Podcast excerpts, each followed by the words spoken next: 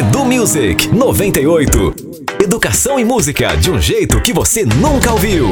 Apresentação: Professor Noslen. Olá, galera ligada na 98 FM. Esta é a segunda temporada do Edu Music, programa feito em parceria com o Instituto GRPcom, e aqui nós vamos conversar sobre educação e música, e ainda falar sobre algumas curiosidades das letras e cultura em geral.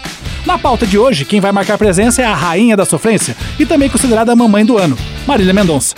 Com premiação em mais de 25 categorias entre melhor cantora, melhor show, música chiclete e revelação do ano, a cantora conquistou recentemente o Grammy Latino de melhor álbum de música sertaneja, com o projeto chamado Em Todos os Cantos. Agora, eu trouxe uma das músicas que bombaram nos últimos meses. Ela se chama Todo Mundo Vai Sofrer. Então nada mais justo que a rainha da sofrência passar a mensagem, não é? Mas, além de falar sobre o auge da sofrência, Marilinha também conseguiu nos ensinar sobre a formação e estrutura de frases segundo a norma culta da língua portuguesa, ou seja, com a presença de sujeito e predicado. Quer entender? Então presta atenção. Logo de cara, Marília Mendonça começa dizendo: A garrafa precisa do copo, o copo precisa da mesa, a mesa precisa de mim e eu preciso da cerveja. Perceba que a frase começa com o sujeito, ou seja, a parte que diz sobre o que ou quem a sentença fala. Nesse caso, o sujeito é a garrafa. Depois dele, para completar e caracterizar como uma frase, vem o predicado, ou seja, o termo que a partir de um verbo projeta alguma afirmação sobre o sujeito.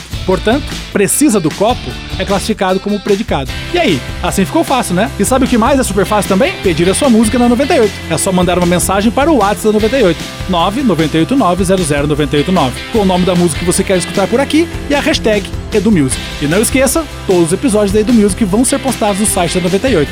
Então você pode ouvir quando quiser. E se quiser saber mais sobre língua portuguesa, passe no site www.professornosem.com.br. É isso, pessoal. Obrigado pela sua audiência e até a próxima.